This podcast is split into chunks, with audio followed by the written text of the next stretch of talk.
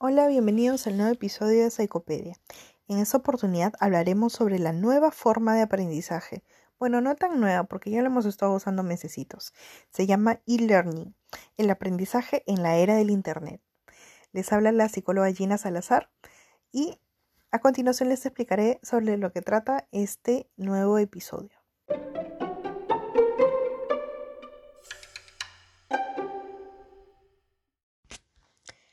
El B-Learning versus el e-learning.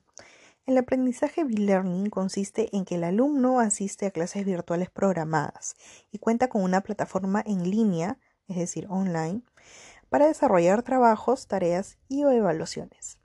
Este tipo de aprendizaje, el alumno va a gozar de un estilo mucho más personal, elige el momento y el lugar para aprender.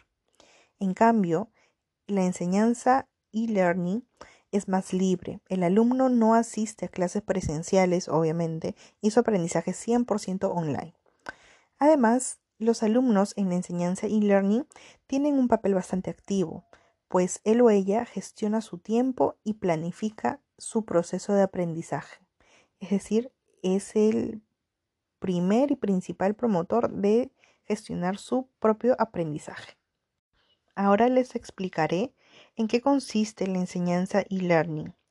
En la teleformación, el alumno se puede conectar cuando más le convenga y realizar las evaluaciones y ejercicios de la misma manera, cuando el alumno o la alumna tenga el tiempo disponible. Aprende también bajo esta enseñanza e-learning a autogestionarse y planificarse. Aprenderá muchas más competencias técnicas y técnicas para mejorar las plataformas de enseñanza y será su propio gestor de desarrollo. El papel del estudiante es totalmente activo dentro del proceso de aprendizaje, puesto que puede participar en chats, en foros, puede realizar actividades creativas y aportar ideas con estas diversas herramientas. El alumno es protagonista de su proceso de aprendizaje entonces, si el alumno es el protagonista y es, el, y es un alumno totalmente activo y es el principal responsable de su, de su aprendizaje, ¿dónde quedan los profesores? ¿Qué es lo que hacen?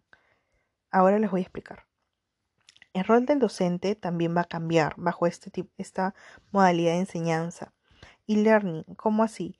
Pues antes el docente, como bien sabemos, explicaba los contenidos y planificaba evaluaciones y actividades a realizar. ¿No? Pero ahora, con el B-Learning o el e-Learning, pues el docente va a jugar un papel ya no tanto activo, sino va a ser más como un facilitador o un moderador.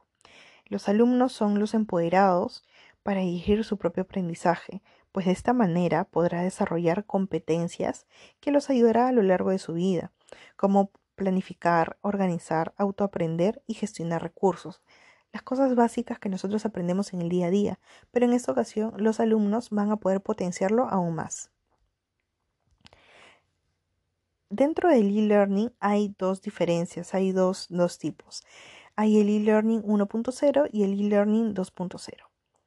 El e-learning 1.0 es donde el alumno es un aprendiz pasivo y no cuenta con herramientas sociales, es decir, todo es netamente dirigido al aprendizaje va a poseer material limitado y no es básicamente ni se va a relacionar a lo que es social. En cambio, el e-learning 2.0 va a gozar de un social media, es decir, redes sociales. Este va a desarrollar habilidades sociales y que van a complementar sobre todo el aprendizaje social mediante diversas herramientas. Va a poder utilizar estos foros, estos blogs, estos chats e incluso wikis. Y bueno, este ha sido el tema de la semana, nuestro nuevo episodio de Psicopedia.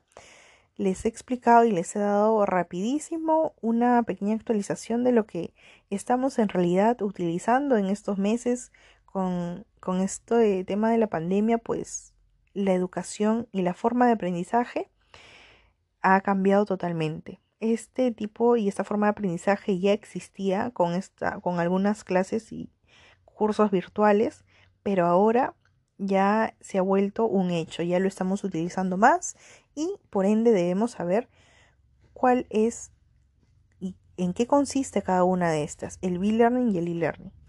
Entonces, chicos, ¿cuáles creen ¿cuál creen que es la forma de aprendizaje que su colegio o su institución educativa está utilizando?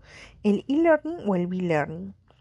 Para esta y más información pueden revisar y pueden visitar mis canales y mis redes sociales como Psicopedia. Les ha compartido esta información la psicóloga Gina Salazar. Conmigo será hasta el próximo episodio.